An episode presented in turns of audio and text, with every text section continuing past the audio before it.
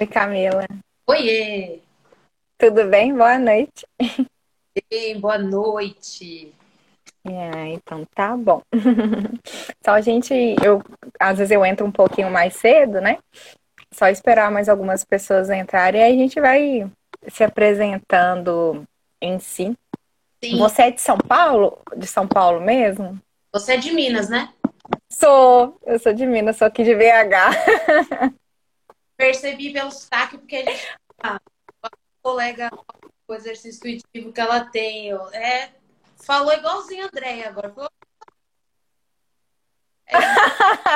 o jeito, né, o sotaque não tem como, né, assim, do mineiro é, é bem, é bem característico.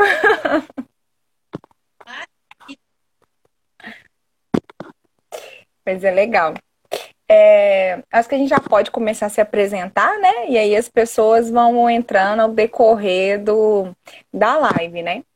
É, então, primeiramente, para quem não conhece, né? Meu nome é Poliana, eu sou nutricionista.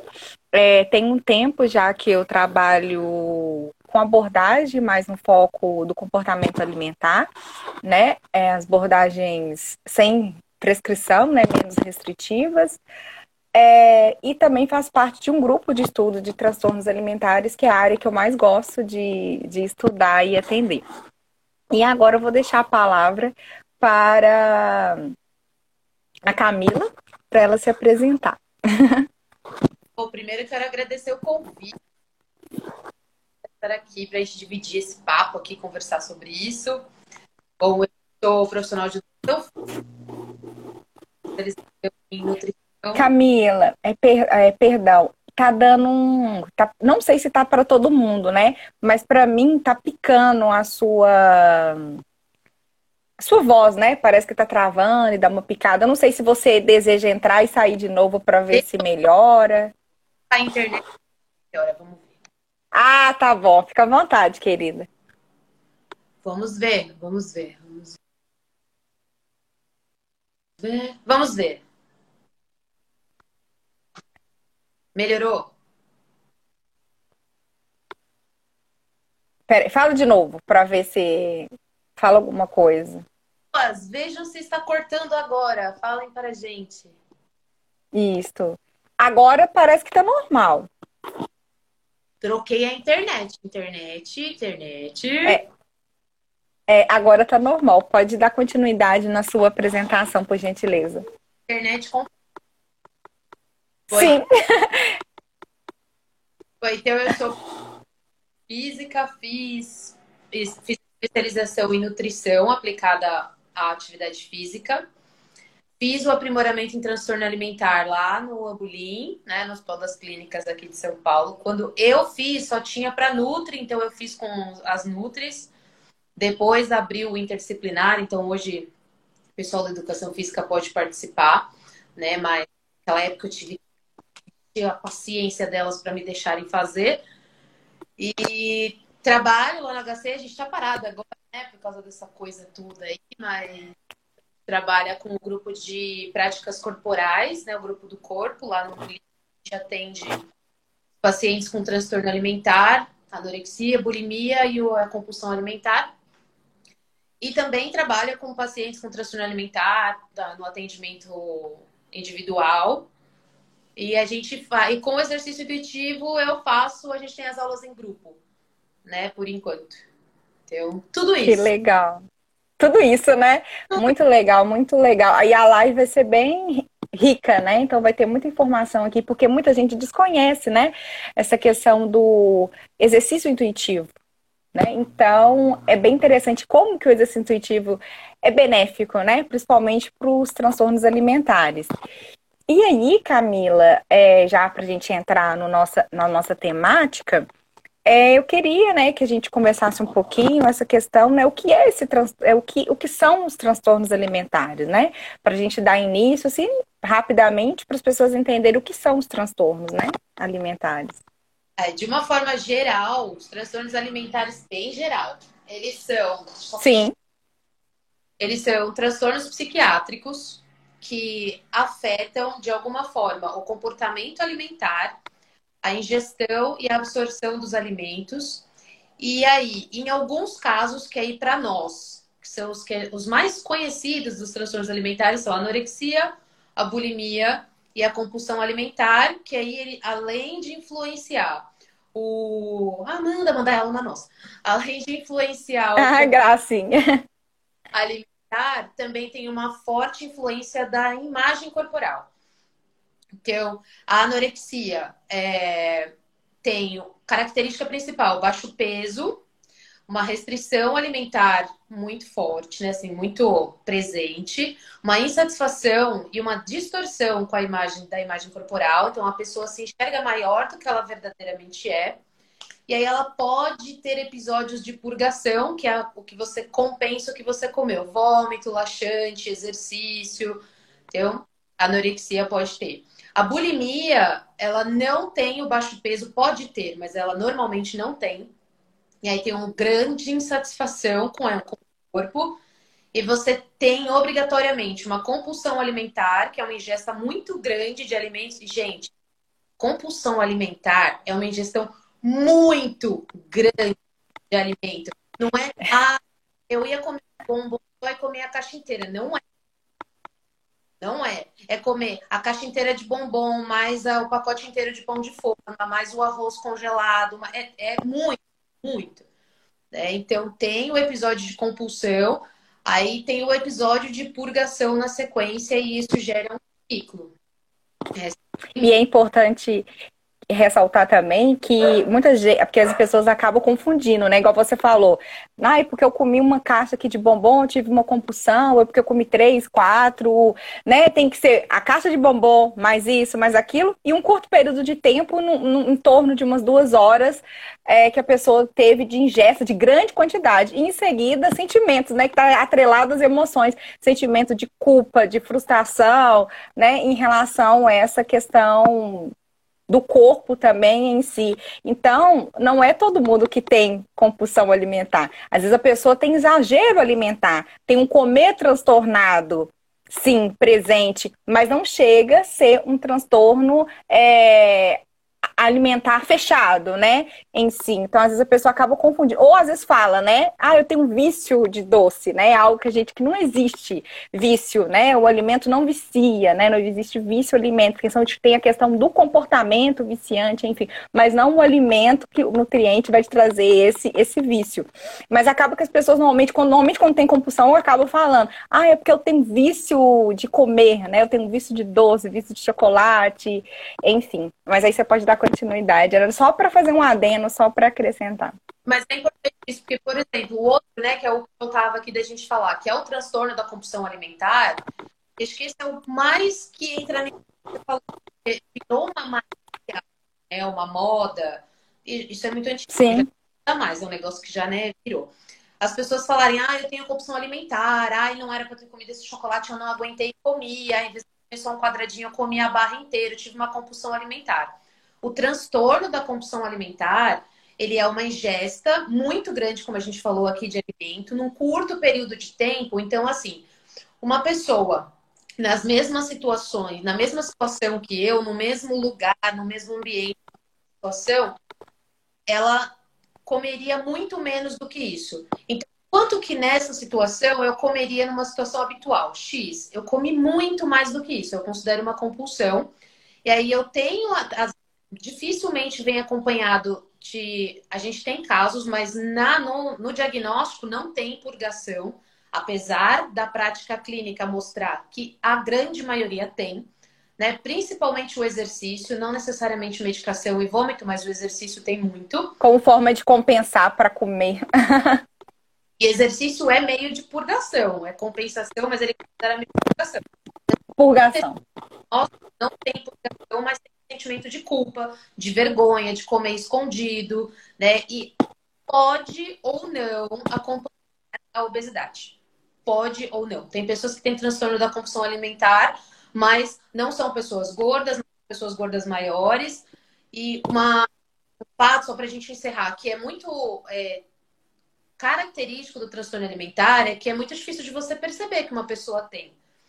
A não ser em casos mais graves, onde a pessoa já tem um baixo peso, por exemplo, na anorexia, muito baixo peso, você percebe, mas aí o caso já está muito grave. O transtorno alimentar, ele não tem cara, ele não tem idade, ele não tem nada. Você não consegue só de olhar a pessoa e às vezes até conhecendo muito bem a pessoa, saber que ela tem, né? Então, por isso que ele é tão é, subestimado de, de, quantidade, de diagnóstico, porque muitas pessoas têm, mas nem vão atrás para tratar isso, porque fica muito normatizados os sintomas, né? Dieta, Sim. jejum, exercício, laxante, diurético, aí fica meio difícil mesmo. E tem questão da anorexia, da anorexia nervosa, é até interessante que tem a anorexia nervosa clássica, em questão que é que é restritiva, que a pessoa restringe alimentos, faz atividade física, mas também tem a típica, que, que aí a pessoa ela é obesa e ela pode ter anorexia. Então, às vezes, a pessoa acha que o obeso, ah, então ele vai ter compulsão. Nem todo obeso vai ter compulsão, porque acaba, senão entra na questão do estigma, né? Toda pessoa obesa vai ter compulsão. É, e também anorexia, tá? Essa característica mais marcante em relação à pessoa ser muito magra, extremamente magra, mas também tem a atípica que pode cometer pessoas sobrepeso e obesas. E aí a pessoa não dá para saber, né? Então, às muitas vezes, se a pessoa não contar, não relatar em questão do comportamento dela para um profissional de saúde, porque é muito difícil ela vai procurar assim exatamente o profissional de saúde para falar ah, eu vim procurar eu vim tratar do meu transtorno alimentar né? Então assim acaba que eles acabam indo pedindo para emagrecer. Ah eu vim aqui para que eu quero uma dieta né? E acaba primeiro profissional que ele vai procurar um nutricionista. E acaba que o nutricionista que acaba que o acaba que o, o, paciente que tem transtorno alimentar vai no nutricionista e acaba que a maioria das vezes o nutricionista prescreve uma dieta. E aí acaba não diagnosticando, não é que a gente que o nutricionista, né, quem dá o diagnóstico é só o psiquiatra, mas acaba que o nutricionista não acaba percebendo, né, que aquele paciente tem um traço de transtornos alimentares e acaba é, não é não é é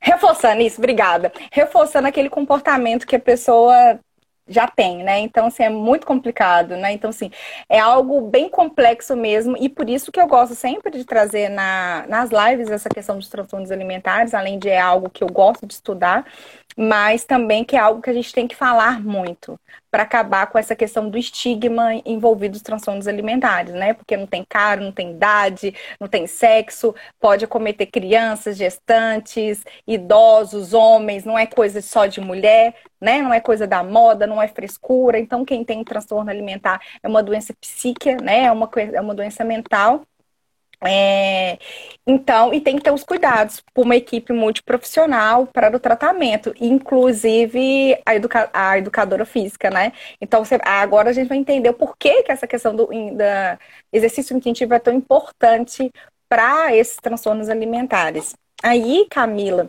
é, se você quiser falar um pouquinho para a gente essa questão é, da atividade, qual é o papel né, da relação da, da exercício físico com os transtornos alimentares?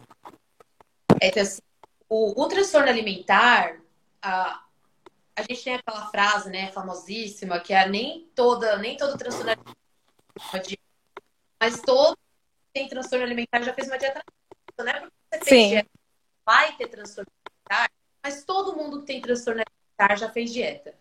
Todo os que são de quatro, enfim, mas a imensa maioria é realmente vindo de uma de, iniciou numa dieta. Então, a gente percebe sintoma de transtorno alimentar é restrição, né, restrição alimentar, então dieta restritiva, uh, exercício em excesso, exercício disfuncional, uh, ingesta de medicação para ou perder a fome ou compensar aquilo que comeu e tem um sofrimento muito grande envolvido. Então, assim, tem pessoas que fazem dieta, mas não tá muito encanada com aquilo. Ah, deu, deu, não deu, não deu. E tem pessoas que passam o dia inteiro pensando o que, que eu posso comer, o que, que eu posso comer isso, eu queria ter comido, agora fazer exercício, eu preciso tomar medicação tal, porque eu comi. Isso vira um looping, a pessoa não pensa em outra coisa. A vida dela gira em torno disso. Então, ela acredita que o corpo que ela tem é, impede que ela seja amada, aceita. Se ela perde um emprego, é por causa do corpo. Se ela perde um relacionamento, ter um relacionamento, é por causa do corpo. Então, a gente precisa identificar nutricionista, profissional de educação física, porque as pessoas mostram esses comportamentos, às vezes de maneira muito sutil. Algumas falas, alguns comportamentos, e que se você não citar aquilo, você reforça. Então, assim, já teve casos de aluno na academia que eu trabalhava, que era uma academia dentro de um colégio, então, e adolescente, a gente chama grande parte de idosos, mas adolescentes do colégio. E uma das meninas ia na hora do intervalo fazer o transporte, né, o elíptico, de blusão, num calor assim enlouquecedor. Então, assim, uhum. normal uma pessoa estar de blusão, né? Começa daí. Ela fazia exercício de blusão. Então você começa a perceber esse comportamento, você vai conversar. A pessoa pode falar alguma coisa, pode não. Mas você liga a antena.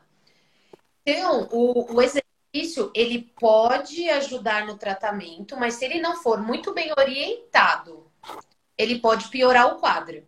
Porque tem pacientes nossos que iam duas vezes na academia por dia, ficavam três horas cada vez que ia e o professor não falava nada. Nada. Exatamente. Nossa, que ele estava ali fazendo atividade física de forma compulsiva e só reforçando. Nossa, que bom que você foco fo é foco, é força, foco e fé. Nossa, tá pago, né? Então. Maravilhoso de novo. Olha, já veio duas vezes, viu? Você faltou ontem, ela veio segunda vez que ela vem hoje. E assim... outra coisa, e quando perde o peso, nó, parabéns que você perdeu o peso. Você tá tão bonito, você tá tão bonita. Então, tudo isso, é, a gente tem que tomar, a gente precisa perceber o que tá, o que tem ali, a gente precisa cuidar do que a gente fala e do que a gente faz. Porque um comentário nosso, se você percebe a pessoa que tem disposição, uma predisposição ao transtorno alimentar, força que a pessoa tá lá, você não sabe o que ela tá fazendo. Ela tá fazendo um monte de exercício, ela tá sem comer, ela tá fazendo purgação, imitando qualquer coisa. Se você não liga a sua antena e você fala, olha que excelente, você perdeu peso nesse, olha que maravilhoso. A pessoa pensa, estou sendo elogiada, estou sendo vista, estou sendo valorizada. Aceita. Ou continuar fazendo. Então, é, é muito, muito, muito importante que o profissional de educação física tenha esse perigo que a gente sabe que a maioria não tem, que a gente vê o que eles fazem aí na internet, né? A gente vê. Mas. É... Ah. Igual Camila, é, essa questão, só para é, reforçar nessa questão do profissional, né? Que o educador físico é coisa que já é na formação. Que o educador físico é emagrecedor, mesma coisa o nutricionista. O nutricionista é o emagrecedor. Então, acaba que as pessoas têm esse pensamento da gente que, como educadores físicos e nutricionista, é os profissionais que é, vai emagrecer alguém, que tem esse poder de fazer o indivíduo perder peso. E sendo que são profissões que estão relacionadas à saúde, à promoção de saúde, à prevenção de agravos, à prevenção de doenças. E acaba que, que reduz, fica bem reducionista, né? Assim, ao peso. E vai além da questão do peso. Não que a pessoa não pode ter o desejo de perder peso. Não, não é que a gente é contra a perda, a perda de peso. Em questão de forma sustentável, sem fazer exercícios de forma compulsiva e sim que seja prazerosa. Por isso que o exercício intuitivo é tão importante, que resgata esse prazer na atividade física, que é algo que você vai falar aqui pra gente. Mas desculpa por ter te interrompido e pode dar continuidade na sua fala. Não, é, é isso que... E é engraçado assim, porque se eu passar rapidamente pela minha memória do curso, eu não lembro da gente ter essa, esse reforço tão grande em emagrecimento. Na verdade, eu nem lembro disso. Né? Não que a gente tenha um foco é, especificamente para a saúde, porque na educação física, o curso, estou falando do curso que eu fiz, tá? Não conheço uhum. pessoas que trabalharam, que estudaram em outras áreas, muitos dos cursos a gente vê o, o ser como um corpo. A gente aprende fisiologia, anatomia, a gente, na minha faculdade não tem comportamento. Uhum. No, numa psicologia esportiva, que a gente tem lá meia dúzia de aulas. Então, você não vê o ser humano como um ser com várias com história, com experiência, com traumas. A gente é, forma muito modelo biomédico, muito mecânico, né? Muito técnico, muito biomédico. Isso. Então, é, falta isso, né? E aí o que acontece? Se a gente na faculdade não tem esse, não sei da nutrição, mas da educação física, não tem esse enfoque no emagrecimento, por que, que as pessoas saem de lá assim? Tem estudo que mostra que boa parte dos estudantes de educação física, eles já têm questões com alimentação e já têm questões com corpo. Então, o que acontece? A minha sala, ela era constituída basicamente de pessoas que adoravam treinar na academia. Então, elas querem entrar para educação física porque elas aprendem a treinar sozinhas e vão trabalhar no lugar que elas mais amam de ficar, que é na academia. E isso a maioria. E os outros gostavam de um esporte que ou praticaram e queriam ser treinadores. E aí tinha uns ali que não sabiam muito bem o que estavam fazendo, mas a maioria era isso. Se você já vem de uma busca incessante por um tipo de corpo, ou você mantém um corpo muito. Você se mantém dentro do padrão a esforços homéricos. Você reforça isso na faculdade. Você vai reforçando isso na faculdade, aí você vai vendo o que seus professores falam, você vai trabalhar na academia fazer estágio.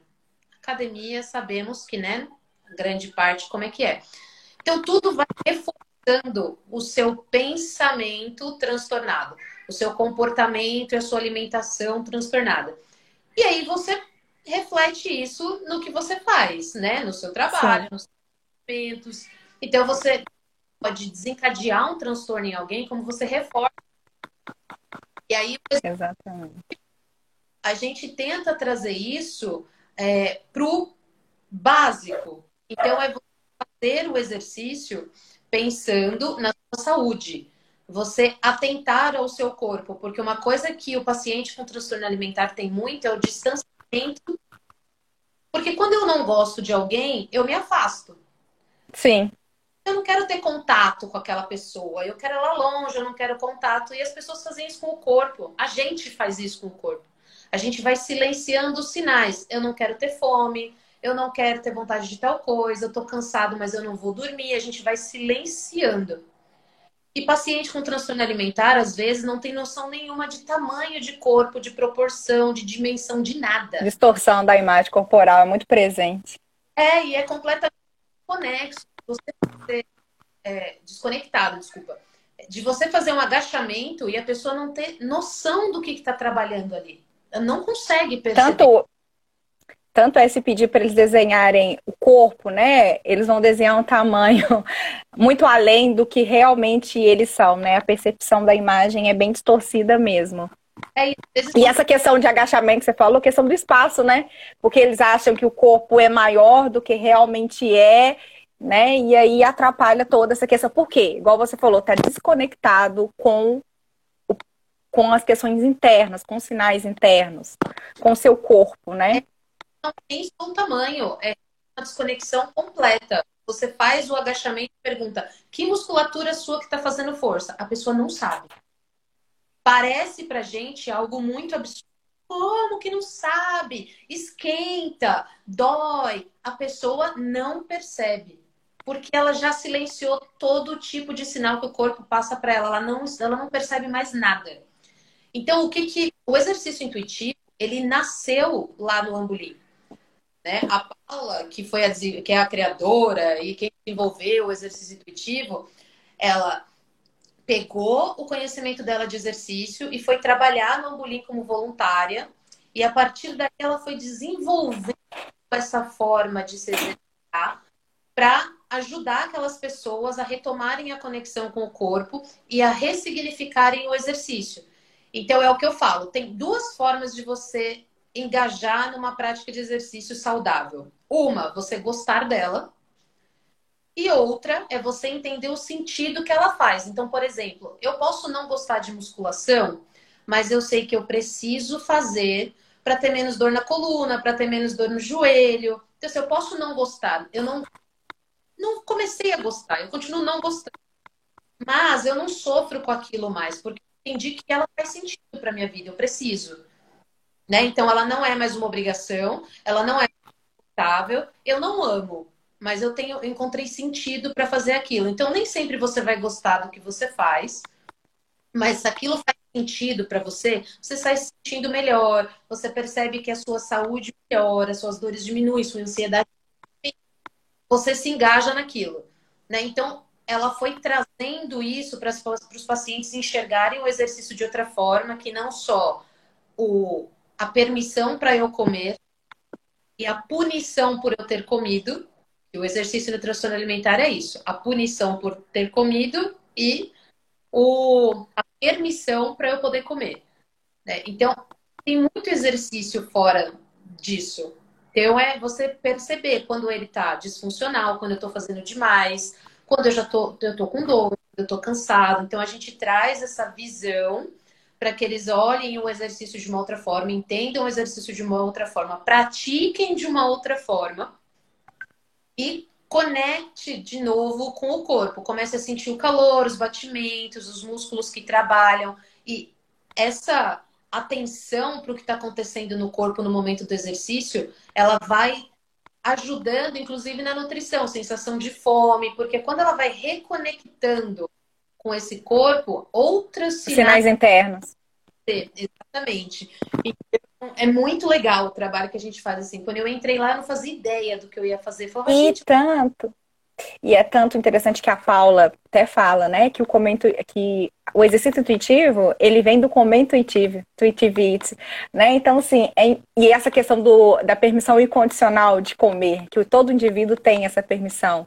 E é, é, é fantástico, né? Então, você vê como que tem a conexão da nutrição, do comportamento alimentar, do comer intuitivo com a atividade física, né? E você vê como que é importante a interdisciplinaridade, né?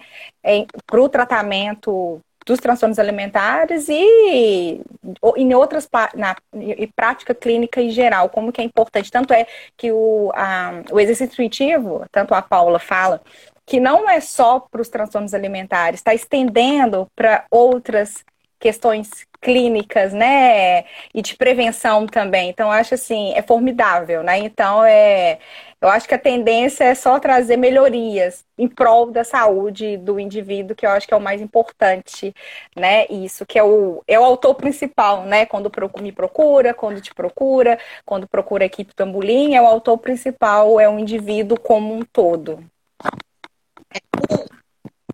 Nasceu nos transtornos alimentares e ele realmente tem a base no comer intuitivo, porque não tinha absolutamente nada sobre isso no exercício. Ainda hoje tem muito, muito, muito, muito, muito pouco. Né? O que tem vem lá do, da, assim, do comer intuitivo, aí virou o intuitive exercise, então tá tudo dado ali.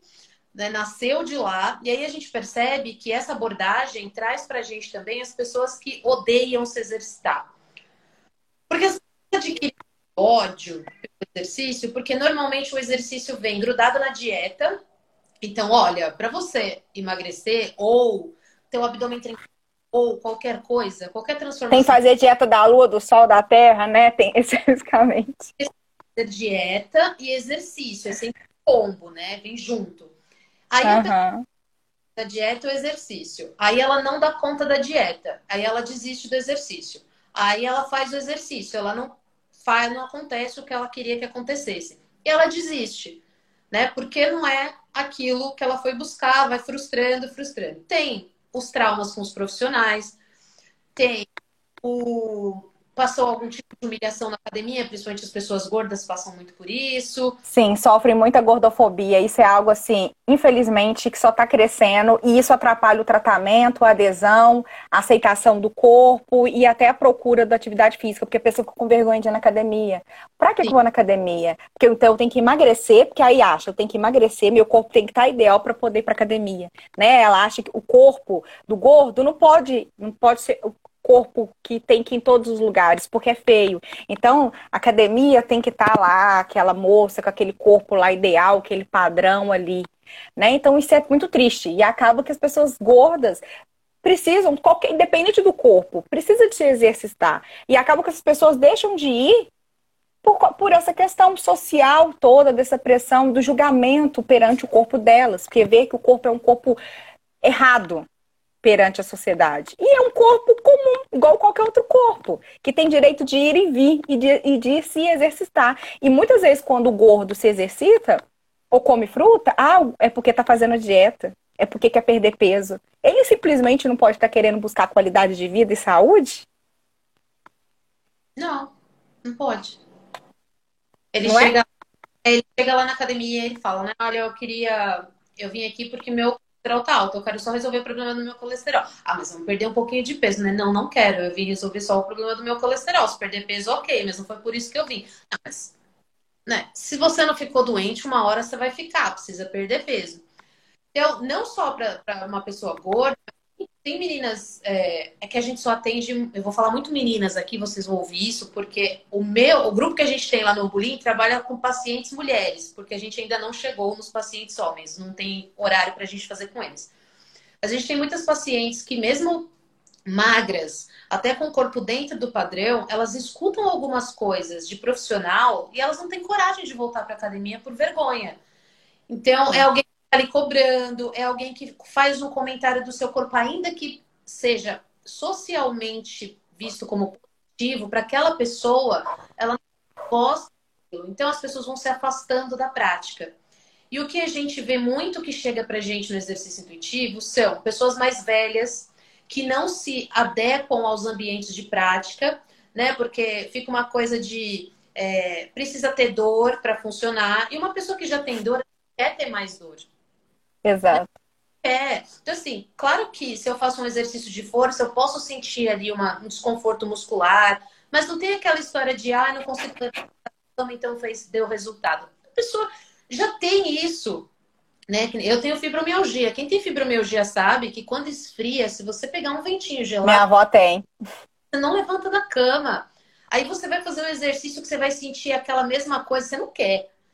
Daí então a gente tem esse tipo de pessoa, as pessoas que foram humilhadas e passaram por várias, é, vários momentos incômodos em locais de prática, não querem mais ir. Tem pessoas que têm vergonha, realmente, vergonha do corpo, e aí não precisa ser uma pessoa gorda. Se ela tem uma distorção de imagem, ela tem vergonha do corpo dela do mesmo jeito. Exatamente. Ela tem vergonha, ela pode. Você olhar para ela e falar, eu queria ser como. A gente ouve isso direto. Eu queria ser como ela. Aquela pessoa ali completamente infeliz com o corpo que ela tem. Né? Então, é, essa, todos esses fatores fazem as pessoas irem se afastando do cuidado com a saúde porque elas têm pertencentes ou acolhidas nos locais de prática. E aí elas descobrem, né? Que nem agora a gente tem as aulas online. As pessoas vão fazendo as aulas e elas falam, ah, eu, eu acho tão gostoso que eu quero fazer de novo. Eu, eu gosto quando é o dia de fazer, eu me sinto melhor, melhorou isso, melhorou aquilo, as pessoas vão percebendo melhoras na saúde que não é estética. É realmente Exato. saúde. Né? Então a gente tem diversas pessoas nos nossos grupos, desde pessoas mais velhas, pessoas que não têm diagnóstico algum psiquiátrico, pessoas com ansiedade, com depressão, com transtorno alimentar, tudo. Porque as pessoas encontram ali o acolhimento sem julgamento, que, que foi também daí teu a minha marca, né? A minha roupa. Sua página lá. Porque realmente a gente faz as aulas para que qualquer pessoa possa fazer. Qualquer pessoa. Desde uma pessoa é, com obesidade grau 4 até uma pessoa com anorexia e que tem permissão para fazer, porque se você tem baixo peso, você precisa de permissão para fazer atividade física. Se você uhum. faz muito uso de laxante, diurético, muito com frequência, fazer atividade física é perigoso, muito perigoso. Então, tudo isso a gente precisa saber, porque com o uso constante de medicação desse tipo, você perde alguns, alguns minerais ali importantes e tudo mais. Pode ter um colapso, pode ter um, um mal súbito fazendo atividade física. Né? E as pessoas não param para observar isso. Então, envolve muita coisa.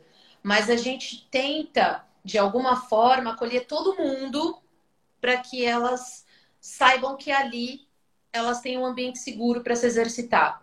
E aí a gente tem visto... Sem julgamento, que é o mais importante, é. porque o que elas mais escutam, escutaram a vida inteira, é ser julgada por um namorado, por um familiar, pela sociedade, elas querem ser acolhidas e querem ser ouvidas e aceitas. Né? Então, se da maneira que elas são, porque muitas vezes tem aquela, aquele pensamento, aquela ambivalência, porque a mesma forma que elas falam é, que gostam do corpo, fala que não gosta, porque se for ver, for parte delas, ah, tá bem, tô feliz com o meu corpo, mas sempre por causa do olhar do outro, ela já muda a percepção perante o corpo dela. Por isso que é tão importante que nós, é, profissionais da saúde, a gente não comente, não comente sobre o corpo de alguém, do paciente, essa questão do antes e depois, que muitas vezes fica presente na educa no, no, educador físico e também na nutrição também é presente isso. É algo que é até contra o código de ética, né, do nutricionista, não sei como que é do, do da, da educação física, mas do, da nutrição a gente não pode fazer isso, é contra o nosso código de ética, que é uma maneira de estar ali fazendo aquela comparação e, e traz um, uma percepção negativa para aquela pessoa. E é sempre que a gente coloca Gente, fala sobre qualquer pessoa, né? Vai comentar sobre uma característica de alguém, fala que ela é estudiosa, que ela é educada. Tem tantas características boas que a gente pode falar de uma pessoa que não precisa ficar presa à imagem dela, ao corpo dela né? Então, por que senão? Porque às vezes você faz um comentário que você acha que, igual eu falei, a pessoa emagreceu, nossa, emagreceu, tá tão bonita. Você pode achar que é algo inocente, que não foi a intenção, mas para aquela pessoa ela vai receber como algo que está reforçando, nossa, então né, eu não era aceita, agora eu estou, então eu vou continuar fazendo o que eu estou fazendo. E muitas vezes a pessoa que falou, fez esse comentário, não sabe que a pessoa que, para chegar naquele peso, ela teve ela é bulímica, porque ela é bulímica, ou ela tá está restringindo a alimentação, ou ela está usando laxante, ou ela está tá purgando com atividade física em excesso. Então, a pessoa não sabe o que fez, ou ela está usando medicamento para emagrecer, né? Não sabe o que, que fez para aquele indivíduo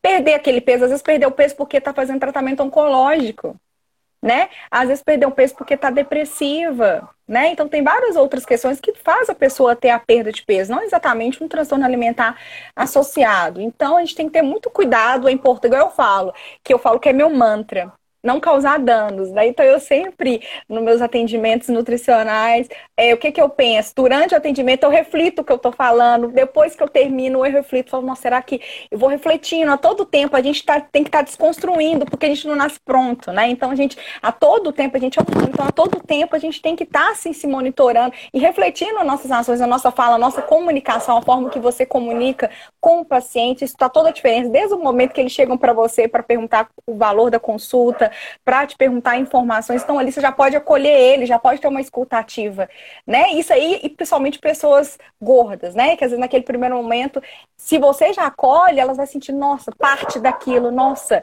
o tratamento, a, eu também, a, a, a saúde é para todos os corpos, né? Então, ela vai, vai sentir que ali ela vai ter um cuidado. Então, eu acho que é muito importante a gente ter esse cuidado, né?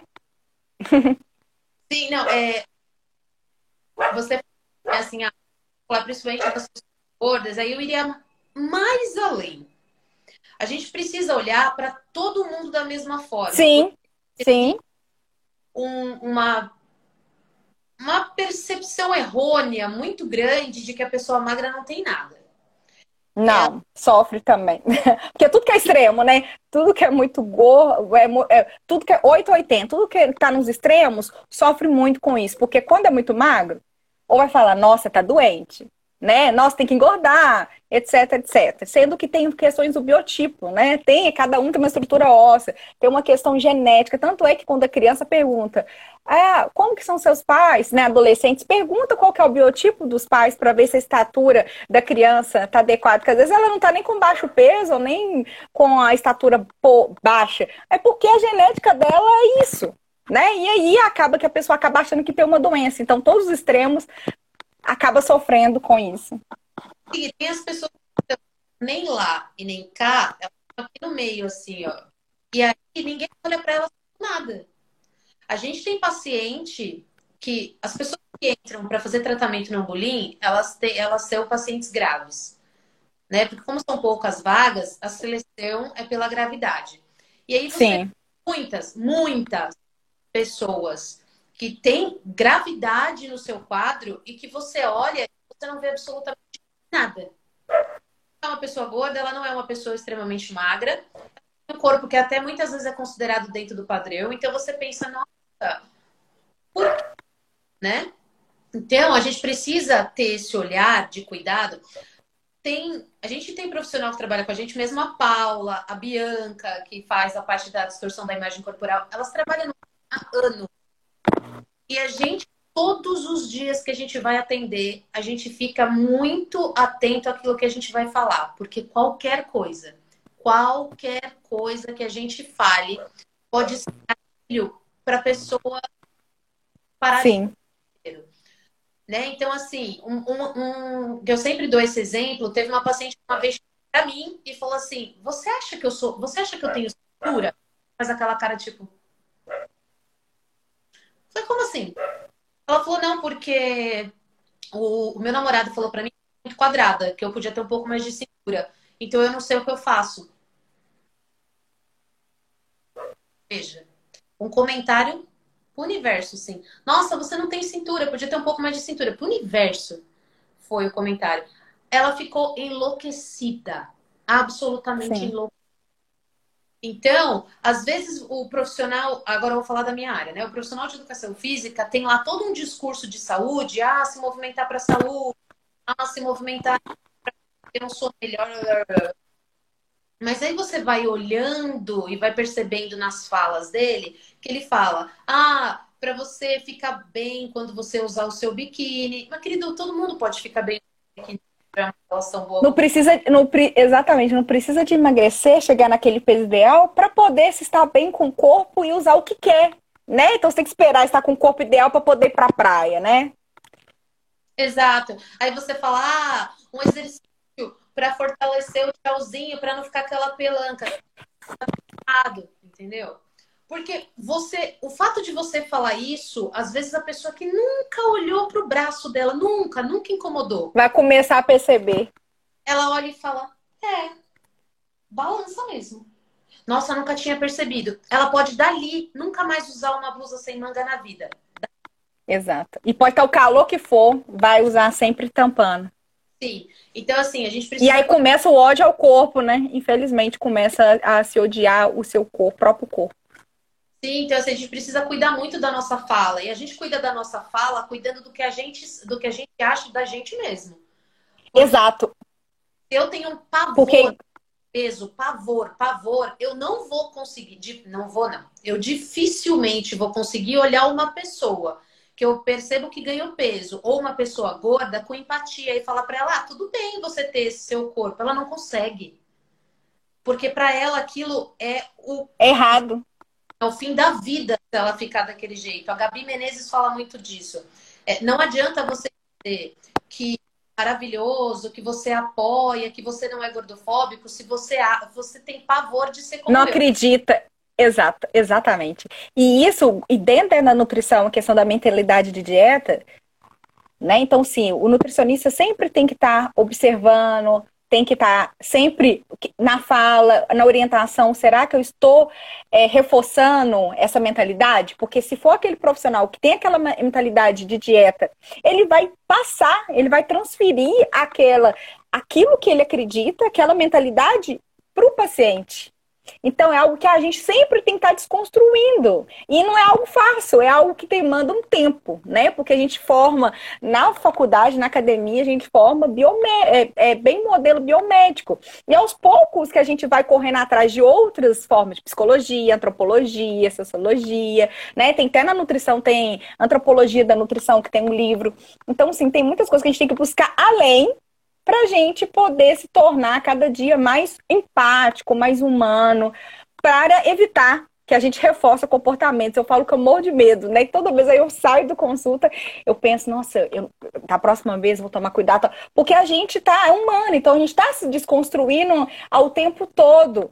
Né? E aí eu falo já como que é interessante que antes, nas minhas consultas anteriores, antes de eu, de eu atrilhar mais com foco no comportamento alimentar, eu não tinha essa percepção. Hoje eu tenho, hoje, hoje é algo assim que eu já faço automático, assim, durante a consulta, e depois eu já reflito o meu atendimento, a minha postura e tento sempre melhorar como pessoa. Por quê? Para evitar né, de trazer qualquer danos, porque se a pessoa vai buscar, me procurar com alguma dor, com algum sofrimento, eu não tenho, ela não tem que sair com mais, né? Ela, eu, eu venho para tratar algo, ela não tem que sair adoecida, né? Então, pelo contrário, tem que ajudar a resolver aquelas questões dela.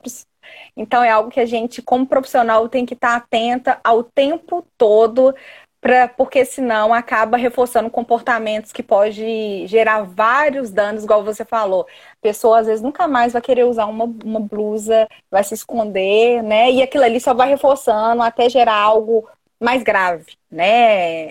Mais extremo. Então é isso que a gente tem que a prevenção, né? Então a gente é profissional da saúde, a gente é profissional, promove saúde, a gente não causa doença, né? Isso não era muito né? Então a intenção da gente, a gente para prevenir, para promover saúde, não causar, né? Quer que a gente nunca vai errar? Não, não quer.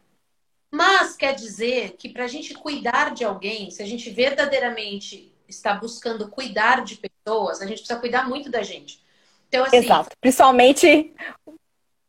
Fazer terapia é absolutamente essencial. Lá no ambulância, a gente só, só pode trabalhar se a gente estiver fazendo terapia, porque a gente precisa desse cuidado o tempo todo com a gente, para a gente ser capaz de não só cuidar das pessoas que estão lá, mas de acolher aquilo sem que você, você consiga não julgar, que você não consiga transferir para você. Então você precisa. Tem questões com alimentação, vai buscar nutricionista. Você precisa trazer esse cuidado de você primeiro, para depois você transferir para o outro. Né? Então, Sim. isso é fundamental para falando de profissional. Mas, falando do lado contrário, falando de exercício intuitivo, que como você falou, né, um pouquinho atrás, ah, as pessoas não fazem ideia do que é. O que, que as pessoas acham que é exercício intuitivo? É você fazer o que você quiser, do jeito que você quiser, a hora que você quiser. Que é intuitivo, né? Então, assim, ah, a hora que a minha intuição disser que eu tenho que me exercitar, eu me exercito. A hora que ela disser que eu tenho que fazer o que eu tenho, eu faço o que eu quiser. Não é, tá, gente? Não é. Não é. Não é. O exercício, a gente chama de intuitivo porque ele parte do, da sua percepção de si mesmo. Então, os exercícios são os exercícios que você faz na academia, por exemplo, que você vê numa aula do YouTube. São exercícios comuns que a gente já viu em todos os lugares. Mas a forma com que a gente faz. É... E a intenção. Exatamente, com que você esteja presente naquilo. Então, assim, eu não estou fazendo meu movimento pensando no que eu vou fazer depois. Eu não estou pensando no que eu fiz antes. Eu não estou. Pe... Não, eu estou prestando atenção em como eu estou fazendo. Em como eu estou fazendo. Em de que forma eu estou me movimentando. Quais partes do meu corpo estão trabalhando. Quais partes do meu corpo estão se mexendo. De que forma elas se mexem tem alguma coisa que eu posso fazer para ajustar esse meu movimento para que fique mais confortável para mim, para que eu sinta uma maior eficiência do movimento? Isso é intuitivo. Então você parte de uma escuta sua, tá doendo, tô cansado. Eu paro. Isso as pessoas ficam chocadas na aula, porque a gente fala o tempo todo. Se você tá cansado, para, descansa, respira, balança um pouco lá, o movimento um pouco da, do braço, por exemplo, balança um pouco a perna, chacoalha, espera o músculo voltar, você volta a fazer. Isso tudo vai trazendo uma consciência de você com você mesmo. Não é que você não, ah, eu tô sempre ali no basal, nunca vou fazer mais. Você vai, mas você sabe até onde você pode ir para não se machucar, para não ficar tão dolorido no dia seguinte. Tudo isso é um cuidado de você com você mesmo, porque se eu cuido do exercício que eu faço hoje, eu posso voltar a fazer ele depois. Se eu faço ele enlouquecidamente agora, eu não consigo fazer. É, eu não consigo fazer de novo aquela coisa de não, tá doendo, mas eu não vou parar, tá doendo, eu não vou parar. E traz uma, e, e traz uma lefística, por exemplo, igual um paciente com anorexia nervosa. Se ele fazer práticas de atividade física, principalmente intensa, vai trazer muitos danos.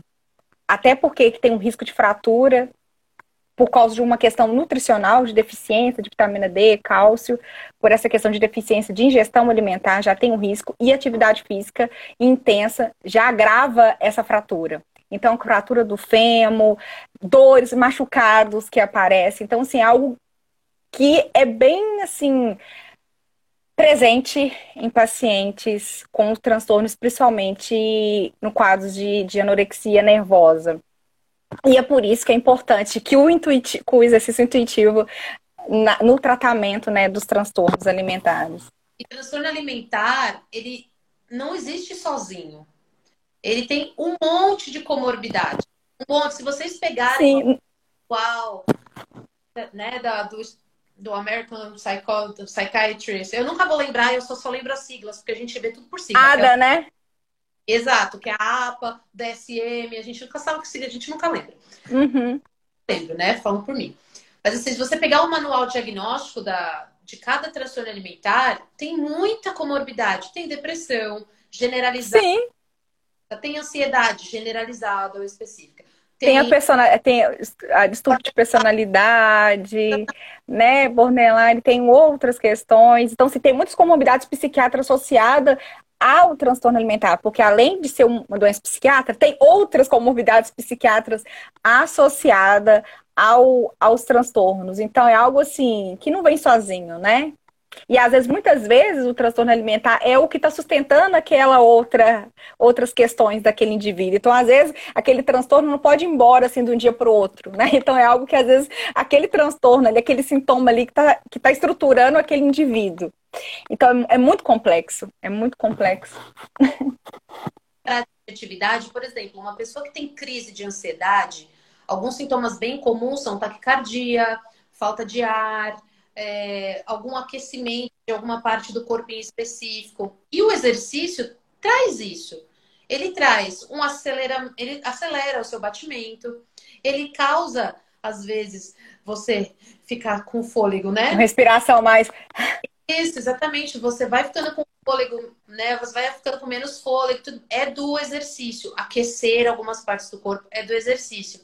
E aí é importante que a gente traz essa informação. Percebe o seu batimento. Ó, depois desse exercício, que é um exercício mais de mais dinâmico, mais intenso, é normal aumentar o batimento cardíaco. Até mesmo para diferenciar aqu aqueles sintomas gerado por causa da atividade física dos sintomas gerados por uma crise de ansiedade. Sim. Ou de um pânico, né?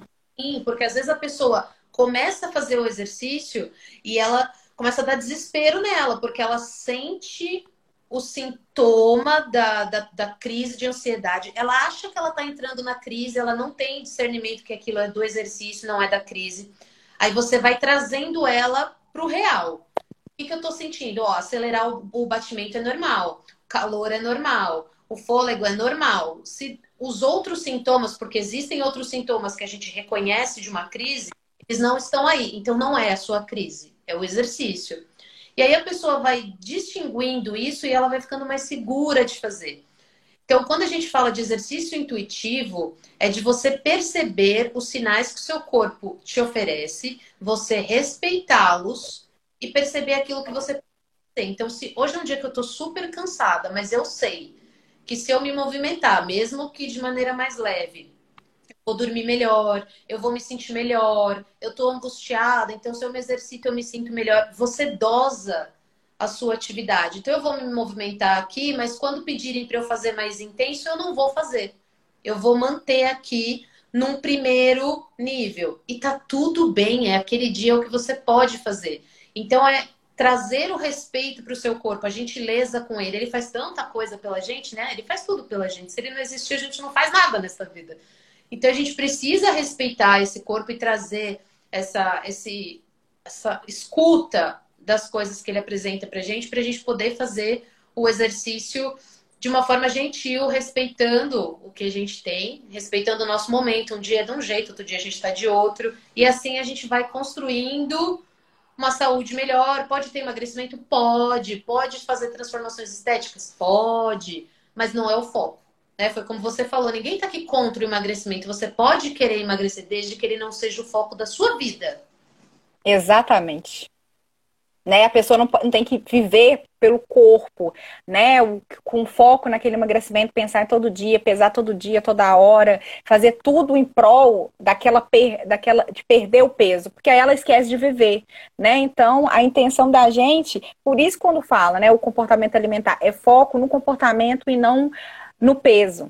Porque tem, é tanto, a nutrição é tão além, né, do, do peso, né? É simplesmente um dado numérico que a nutrição, que a nutrição vai além, né? Tem a ver com alimentação é algo que é social, que é biopsicossocial, então tem várias questões envolvidas no ato de comer, né, e cultural, então não é simplesmente um peso ali que resume o que é tratamento nutricional, né? Sim, é, e a, gente, eu estou lendo tudo que vocês escrevem aí, eu vou colocando nas respostas que eu estou dando, tá? Então espero estar respondendo vocês, que aí a gente vai lendo aqui e vai falando. Não vou lendo as perguntas de vocês, mas eu vou respondendo as perguntas de vocês. É, então, é, quando a gente no, nas nossas práticas, a gente traz muito isso, né? De contato, de você voltar essa sua atenção para si, de você cuidar de você. Porque, por exemplo, é nesse momento que a gente está vivendo, que tem tanta coisa que a gente foi tolhida de fazer, a gente não pode encontrar as pessoas que a gente gosta, a gente não pode abraçar as pessoas que a gente gosta, a gente não pode sair Exato. lugares que a gente gosta. Então, assim, de que, de que hoje, na situação em que nós estamos, de o que te faz melhor, mais feliz ou mais aceito tendo um corpo dentro do padrão? Que nessa situação em que a gente se encontra, não faz diferença nenhuma. O sofrimento, estou tirando todas as variáveis de viver em casa com uma família complicada, de ter um relacionamento. Não estou falando disso, estou falando do, do, do genérico. Né? Então, se eu pego Covid hoje e eu vou para o hospital, já sabemos que não interessa se você fazia exercício, se você não fazia, se você tem obesidade. Exatamente. Você... Tem pessoas. Não adianta ser atleta, né? Não adianta ser atleta. Obesidade morrendo, e tem pessoas que estavam super ativas e tinham uma vida super saudável que estão morrendo do mesmo jeito. Então, acho que a gente uhum. parar para avaliar se Gente, quando a gente gosta de alguém, a gente gosta de alguém pelo que ela é, pelas coisas que ela faz, por como ela trata a gente. A gente não gosta de alguém porque é magro. Se gostar, tá, tá meio esquisito. Assim, a gente não gosta Exatamente. do corpo que ela tem. Ah, eu gosto dela porque ela é loira. Ah, eu gosto dela porque ela é magra. Ah, eu gosto dela porque ela tem 1,70. A gente nunca faz isso. Né? Então, a sociedade gordofóbica é. A, as coisas a gente sabe. Mas dentro de, uma, de um relacionamento social, a gente tem que entender isso para que a gente se imponha frente aos padrões da sociedade. Não que todo mundo vai te aceitar por isso, mas as pessoas começam a enxergar você além do que você aparenta. Né? E isso sai da gente. Se a gente tiver isso muito para dentro da gente, eu acredito realmente que as pessoas gostam de mim pela minha aparência ou não gostam de mim pela minha aparência, pode ser que eu não consiga me relacionar, mas é por mim, não é por elas. Tem emprego que eu não vou conseguir pela minha aparência? Tem. Pode ser que tenha. Você busca outro lugar. Né? Então, assim, não é fácil para todas as pessoas, a sociedade é gordofóbica excludente mesmo, mas a gente. Principalmente por, principalmente entre os profissionais da saúde, e os profissionais de saúde sofrem. Por quê? Educador físico e nutricionista não pode ser gordo. Né? O que, que tem a ver a nossa capacidade intelectual com a nossa forma física? A pressão estética que, gente, que, que o educador física, ó, que o, é, a pressão estética que o educador físico e o nutricionista sofre é grande. Por quê? Por... Profissionais mostrarmos a nossa competência. Uhum nosso. E eu sempre falo isso, olha, eu não trabalho. Ninguém questiona, ninguém questiona o cardiologista obeso. Questiona sim. Questiona? É triste. A pessoa questiona. Ela fala, por que, que ele fala que eu tenho que fazer exercício se ele é gordo? Ele não deve fazer. Já vi, tá? Já ouvi isso. Então, assim, questiona. O, médico sofre tanto quanto a gente. Pode ser algumas, algumas áreas da medicina menos. Mas tem. Então eu acho que, assim, né? Tô vendo aqui que eu sei que o Instagram não derruba mais, mas já tô vendo que o nosso tempo tá dando. Então, o, o exercício intuitivo traz pra gente como principal forma de ressignificar o exercício, da gente entender que o exercício Sim. traz muitos benefícios para a saúde, pode trazer mudanças estéticas, pode, mas não é foco, foco é a saúde. E que tenha essa conexão com a gente, essa maior conexão com o nosso corpo, para a gente poder entender tudo que ele faz pela gente, que muitas vezes a gente nem percebe. Nós só estamos aqui assistindo e falando porque nosso corpinho está aqui, independentemente da forma que ele é. Né? Então, só é possível estarmos aqui porque nosso corpo existe do jeito que ele está agora. Então, a gente precisa valorizar isso mais. O corpo é a nossa casa, né? E, é, e, a, e, a, e a única pessoa que vai ficar conosco a vida inteira somos nós mesmos dentro desse corpo, né? Então a gente tem que cuidar dele amar é, e respeitar, né? Não é algo fácil, que demanda um tempo, né? Terapia, né? Várias questões de aceitação, aceitação, né? Questão aceitação, compromisso, compaixão, mas que é importante dar o primeiro passo de falar, quero me aceitar, né? Quero aprender a me amar, independente do tipo de cabelo, de pele, de corpo, tamanho, forma física, né? E a gente não tem que esperar acontecer perder peso para poder ser feliz, né? A gente tem que ser feliz, ainda mais com esse momento de pandemia que a gente vive uma incerteza. Infelizmente, se vai pegar, se vai morrer, se vai passar. Então é algo que cada dia que passa está mais triste. O vírus, a, a cepa está mais grave, está infectando mais. Então, assim, é aquela entra naquela questão do mindfulness, né? Viver hoje o agora. Então, aquele é o presente, o momento presente. E é algo, eu não sei se a gente chegou a discutir aqui, qual é a, como que o exercício intuitivo, né? Acabou que você foi falando assim picado. Como exercício intuitivo, ele ajuda na prevenção e no tratamento dos transtornos alimentares, né? É, então, basicamente é isso. Né? A gente cuida do, da nossa linguagem para que a gente não cause danos, não gere gatilho, uhum. Uhum. pensamento que às vezes a pessoa não tem, ou reforce as crenças e os comportamentos não saudáveis que essas pessoas têm partindo do profissional. Então, isso uhum. Se a gente pensar em tratamento, é a reconexão daquele paciente, daquela paciente com o corpo dela, com o corpo dele. Então, é entender que aquele corpo existe e, independentemente da forma que ele tem, ele proporciona muitas coisas pra gente. E que você pode cuidar dele. Quando a gente fala de aceitação, de amar o corpo, não é que você vai gostar da forma que ele é, vai achar tudo lindo, maravilhoso. Não é.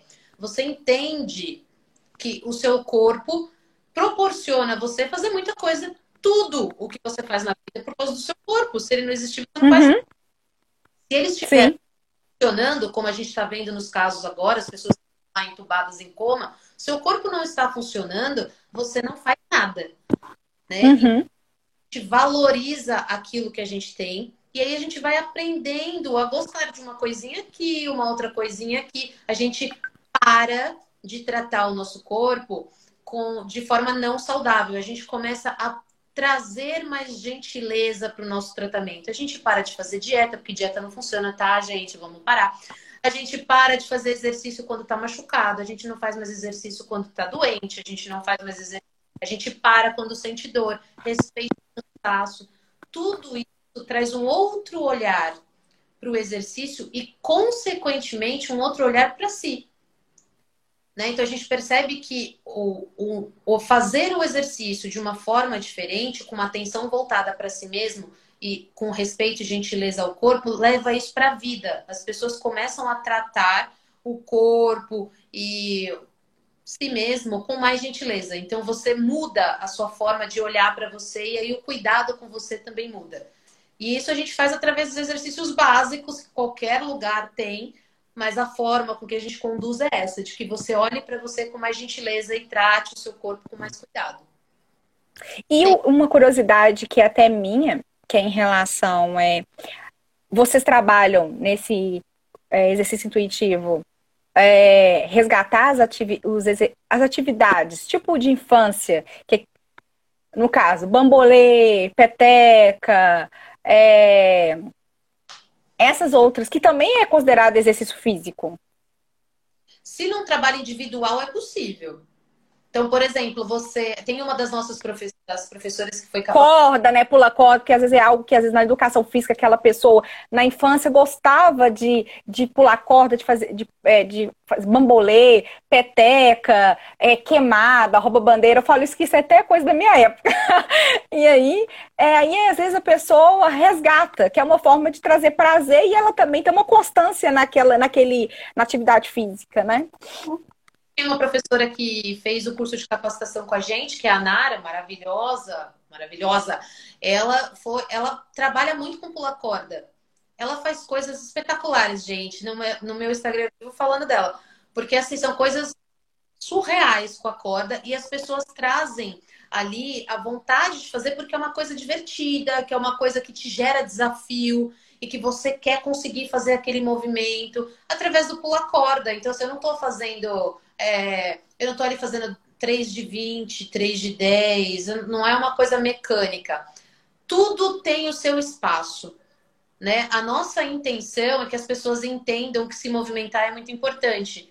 Então, não que elas vão fazer exercício com a gente o resto da vida, mas pode ser que ela descubra que pular corda é maravilhoso, que ela descubra que ela ama nadar, e aí ela para. Sim. Ela vai nadar, depois ela vai procurar um outro lugar, porque ela descobre isso. Porque acaba que eu acho que as pessoas acham que atividade física, exercício físico é só ali dentro da academia, né?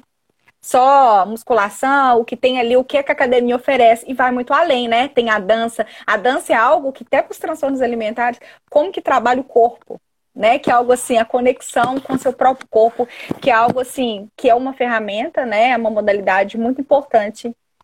Enfim. Em tudo, então assim, é, é experimentar, né? O que a gente fala, é experimentar experimenta. Vai... Exato. Várias coisas, aí uma hora vai gostar, vai, vai identificar. Vai com um amigo em alguma modalidade que ele faz, aí quem sabe você gosta, né? Giovana, que é minha amiga, estava por aqui, ela foi isso foi pro hipismo com uma pessoa e jamais achava que hoje ela é apaixonada, ela é atleta, maravilhosa, assim, ama da vida. Então, experimenta as coisas, se permite experimentar, né? Ah, dançar. Vai um dia numa, numa, num lugar X, Sim. vai vai ver como é que é. Às vezes a Porque senão o professor conduz aquela aula te leva para aquela Sim. aula. Então experimenta, porque o mais importante é que a gente se movimente. Vai Exato. passear, vai brincar, põe uma música, vai dançar, é, fazendo a, os trabalhos de casa, a faxina, tudo isso é movimento para o corpo. A gente precisa, a gente está muito parado agora nesse momento. Né? Então experimenta. Experimenta, mas com, se você for procurar um profissional ou uma aula da internet, vocês tomem cuidado. Porque para isso desgraçar a cabeça de vocês é um passo. Então escolham muito que vocês vão fazer no YouTube, canal que vocês vão seguir aí, porque para pior do que a gente já tá, basta um, um seguir. Começou a Procure a Camila, porque eu já vi vídeos da Camila. Ai, gente. Procurem, pelo amor da deusa. Bons profissionais a indicação de vários que vocês podem seguir da educação física, que tem esse olhar para a saúde, que, que são acolhedores, que não tem julgamentos. Então, são pessoas que eu acompanho. Gente, eu não indico qualquer pessoa. Eu acompanho o perfil o tempão para poder saber se ela não vai dar um deslize qualquer ali, que aí eu já paro de seguir também. Então, tem gente. E isso é importante, né? Dar uma limpa no feed, porque senão haja saúde mental, né? uma coisinha que você não gosta. Exato. Mas, igual até a Amanda, essa questão da, do cuidado que a gente, como profissional da saúde, tem que ter na fala, na conduta, na orientação, para evitar desencadear algum transtorno alimentar ou reforçar algum comportamento e sintomas. Até a Amanda, né, colocou aqui que ela teve transtorno da compulsão alimentar, fez terapia em um grupo pelo Ambulim, né, maravilhoso. Agora tem medo de ir numa Nutri que restrinja a alimentação dela e desencadeia de novo o transtorno da compulsão alimentar, porque as dietas, principalmente no transtorno da compulsão alimentar, é um fator de risco para desencadear o ciclo, né? O ciclo da compulsão, do transtorno da compulsão alimentar. Exatamente. Então, é, é complicado, né? Então, assim, acaba que a pessoa fica muito restrita. Esse medo é real, né? Então, a gente, como profissional, eu acho, independente da área que o nutricionista atua, eu acho que tem que ter cada dia mais a empatia e o acolhimento e trabalhar que o foco seja no comportamento, independente da área que ele escolheu. Porque ficar restrito no peso vai trazer mais risco do que a ajuda para o indivíduo. Então, é algo que a gente tem que ter cuidado, sim. Porque aí, às vezes, a pessoa precisa de um acolhimento, de um tratamento, ela deixa de ir porque teve uma experiência ruim com outro profissional, com um profissional X ou Y. Eu falo isso porque é experiência própria de paciente chegar, que já passou por outros nutricionistas e que vem com aquela questão, né, né, aconteceu isso e acaba que já tem, acaba que já vem com aquela imagem negativa do nutricionista, né? Então, é algo que é complicado. Tanto que na psicologia, tanto é que uma conhecida minha psicóloga, ela até fala que tem que fazer psicoeducação para às vezes aquele paciente aderir uma outra oportunidade, um outro tratamento nutricional com uma outra abordagem. É, é muito complicado. Então é algo que a gente tem que. É algo sério, sim, que não é mimimi, né? Quando a gente fala da empatia, do não julgamento, da gente refletir as nossas condutas, nossa comunicação, a gente sempre ter o cuidado como você fala para o paciente. A gente é humano, a gente erra, mas é importante a gente sempre ter isso, é, refletir para a gente evitar, porque senão a gente vai vai trazer mais danos do que ajudar a pessoa. Gente, a internet está aí, né? O Instagram pode demorar, a máscara da pessoa cai. Vocês prestem atenção Sim. na forma como ela. Tanto é, Camila, que hoje eu estava lendo alguma coisa aqui, que não só que é no Instagram mesmo, falando assim, que às vezes a pessoa tem uma conduta assim empática, né? Ah, meu atendimento é empático, meu atendimento é assim, sem julgamento, não sei o quê. E quando a pessoa vai até ela, é outra coisa totalmente. Ela faz aquele marketing ali, né, para captar para captar o cliente, o paciente, e depois, na prática ali, o paciente vê que é totalmente o contrário aquilo que a pessoa falou. Então, a gente tem que filtrar. Inclusive, com vários milhares de seguidores aqui no Instagram. Paga de distribuir, cuidar e no consultório não é nada disso. Não posso. Exatamente. Ser, porém, tomem cuidado. Mas o que é importante? Vejam o perfil da com atenção e muito cuidado e prestem atenção nos detalhes. É importante.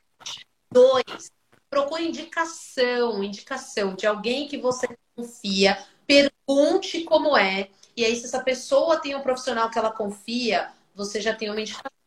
Se tem um profissional Sim. que posta muito no Instagram, pergunta para ele ele. Eu conheço um monte de psicólogo que trabalha com a gente, um monte de nutricionista que trabalha com a gente, profissionais que eu conheci pelo Instagram mesmo e que eu super indico. Então a gente tem indicações para passar para vocês. Procurem essas indicações.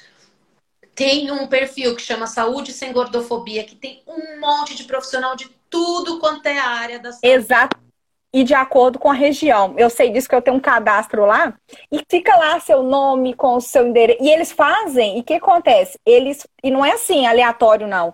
Eles, você faz o cadastro e eles vão avaliar o seu cadastro para poder colocar você como indicação, né? Então, eles fazem uma investigação, né, para você ser aprovado. Então, é confiável. E aí, é mais fácil da pessoa chegar e aderir ao seu tratamento também, porque já sabe que foi indicado, está nesse perfil saúde, né? É, vê que a pessoa é contra a gordofobia, então a pessoa já vai mais aberta. Isso para ela é bom, porque às vezes ela deixa de muitas vezes de tratar algo que não é pelo fato do peso, mas uma questão lá em relação à saúde dela que precisa ser tratada, às vezes um colesterol, às vezes um diabetes, às vezes tem uma questão que ela precisa melhorar a alimentação dela, no caso da de atividade física, ela precisa se movimentar, principalmente agora na pandemia, que a gente está muito mais sedentário, está muito mais dentro de casa, gente, o corpo da gente, ele, ele tem que se movimentar, é importante.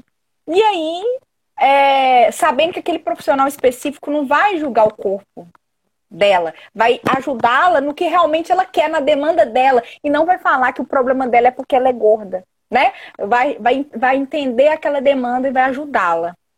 Isso, Isso é muito importante. Eu, eu acho esse perfil, assim, extremamente essencial. Conheço as duas pessoas que estão por trás, então não sou parâmetro porque as adoro.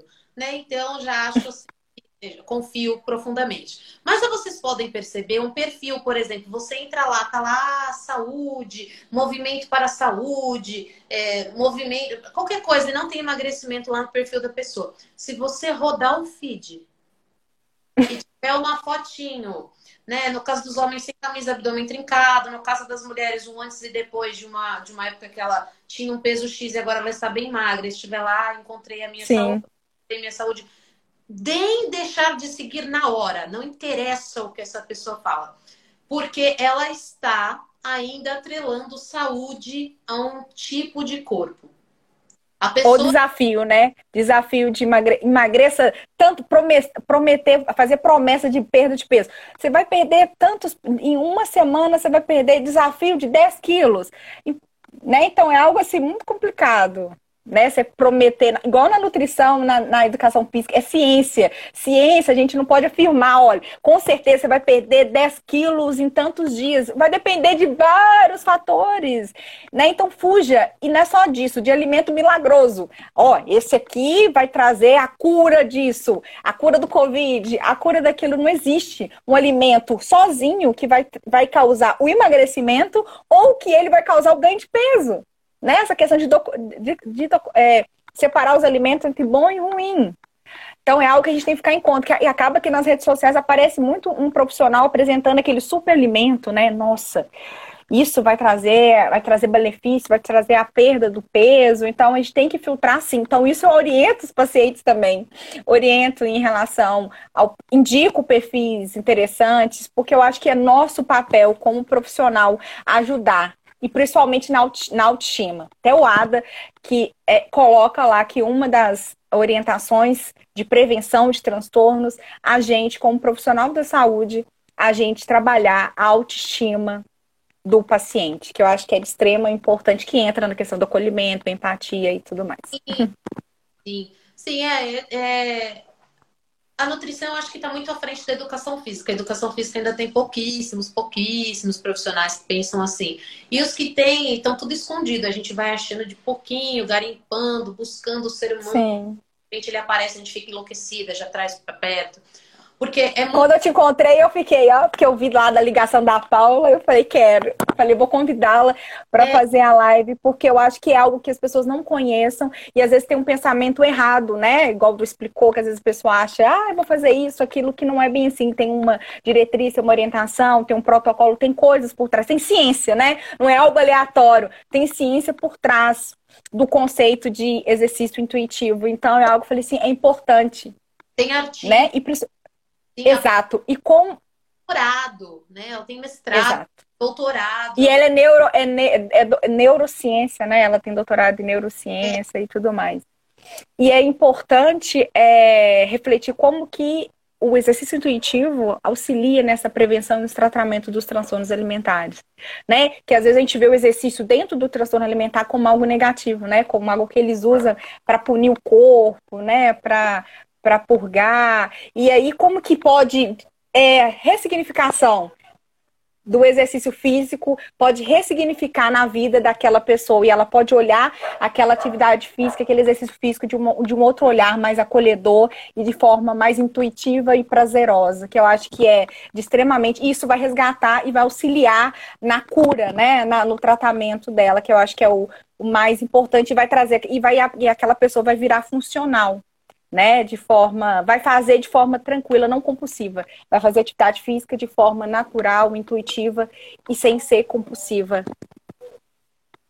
É, a gente busca, né? A gente tenta, a gente está com tentando profundamente, acho que a gente está conseguindo, né, alcançar os objetivos que a gente tem, que é de ajudar as pessoas. E se vocês que estão aí assistindo quiserem fazer uma aula com a gente, mandem direct lá no meu direct. A gente convida para fazer aula experimental. Conheçam o que é, porque é muito difícil a gente falar o que é, a pessoa fica meio, ah, tá, acho que sei, porém não sei. Não tem que sentir, né? Tem que experimentar, tem que. Só experimentando. Mas é isso, é de ressignificar o exercício, de, de trazer o exercício como uma forma de cuidar de você, de cuidar da sua saúde, de manter a sua saúde por mais tempo, né? De você ser funcional, menos dores, ansiedade, estresse, tudo isso, é, de que você enxergue esses benefícios e que vão muito, muito além da estética. Muito além Sim, sim. Né? Esse olhar que isso aí é o, é, é, o, é o pontinho do iceberg, né? Só, né?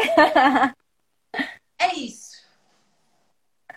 Né? E eu agradeço a presença da Camila, né, por ela ter aceitado de cara quando eu a convidei. fiquei muito feliz é, por você ter aceitado e principalmente pelo tema é, e pelo seu tempo, né, de você se organizar para estar comigo aqui. Agradeço as pessoas que estão aqui, porque eu sei que nesse momento de pandemia, por mais que as pessoas estão em casa, elas têm uma demanda, além do trabalho home office, elas têm as demandas domésticas, filhos, né? Então, assim, a pessoa tirou um tempo para estar aqui, ouvindo a nossas, as informações relevantes, né, que foram ditas aqui. Então, assim, eu agradeço todos vocês que participaram da live. Se tiver alguma dúvida, quiser perguntar para a gente agora, fique à vontade, pode perguntar. Se quiser perguntar depois também, enviar para o meu direct ou para o direct da, da Camila. Tem o meu contato também aqui no meu perfil, né? Do WhatsApp, quiser informações, dúvidas. Tem o meu e-mail também, que fica também no meu perfil. Estou disposta, né? Vou receber com o maior carinho as demandas é, de vocês, né? Então, e convido vocês aqui para seguir a Camila, que eu acho que assim, que é uma profissional assim por pouco tempo que eu vi o perfil dela, achei muito ligado com o que eu acredito e que é uma forma das pessoas ressignificar a atividade física, né? Trazendo de forma positiva para a gente evitar várias outras outras doenças, várias outras questões com o corpo, né? Então eu acho que é extremamente importante. Então sigam ela que é um feed positivo, gente. Então, né? É muito legal. E, e ela fez um vídeo há pouco tempo que eu achei muito legal esses dias aí. Então, assim, vale a pena fazer, a stalkear, né? stalkear lá, eu acho que é um stalk positivo. Vídeo adoro um deboche, então meus vídeos são tudo debochado mesmo, porque sou dessas. E aí... ah, eu adoro. E é porque é natural. Então, assim, é algo que fica legal, é verdadeiro, do que uma coisa assim, ai, X, Y, só por questão de marketing em si. Eu acho que você, né, quanto mais verdadeiro, quanto mais real, melhor. Né? Então, eu acho isso que, eu acho que isso que é legal. Eu... Igual eu falo, também sou, eu, eu, também sou assim, eu sou desse jeito, eu meu jeito, eu fico rindo, a minha risada, eu sou espontânea. E é isso, né? Então, a gente, assim, nem todo mundo vai gostar da gente, mas não tem como a gente nem Jesus agradou todo mundo, né? Mas assim, dessa forma é uma maneira que é até, é até didático. É mais fácil das pessoas aderirem do que ser uma coisa rígida, como fosse uma coisa que você está ditando regras, né? Eu acho que é bem legal, assim, fica bem mais leve. Sigam-nos. E se tiverem dúvidas, gente, mandem lá no direct, comentem as coisas. Gente, gente eu morro, eu, eu não vivo, né? Eu morro na rede social. Então eu tô sempre lá respondendo todo mundo. Converso no direct, eu converso com todo mundo. Eu que respondo todo mundo. Eu mensagem de boas-vindas para todo mundo. Sou só eu que mexo lá, tá? Não se engane. Então, conversem com a gente, mandem mensagem, mandem dúvidas. A gente está sempre aberto, né? Como a Poliana falou, eu também estou sempre aberta lá. Ah, vocês têm alguma coisa que vocês viram pra gente, a gente. E é, isso, e é sempre gente, importante ressaltar que, independente do que vai ser dito, é, não vai ser julgado. Né? Então a gente tá aqui para acolher e não para julgar. Então sinta à vontade eu só julgo colegas. Colegas eu julgo mesmo. Eu falo que o exercício é mas os colegas têm dó, não tenho, não tenho empatia, não tenho mesmo, às vezes não tenho, mas os alunos, as pessoas procuram, procuram oferecer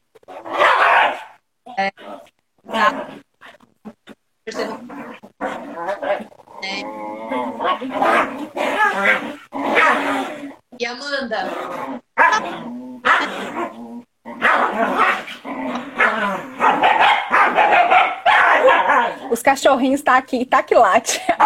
Vocês estão ouvindo aí os dois? Eles entraram aqui e tá.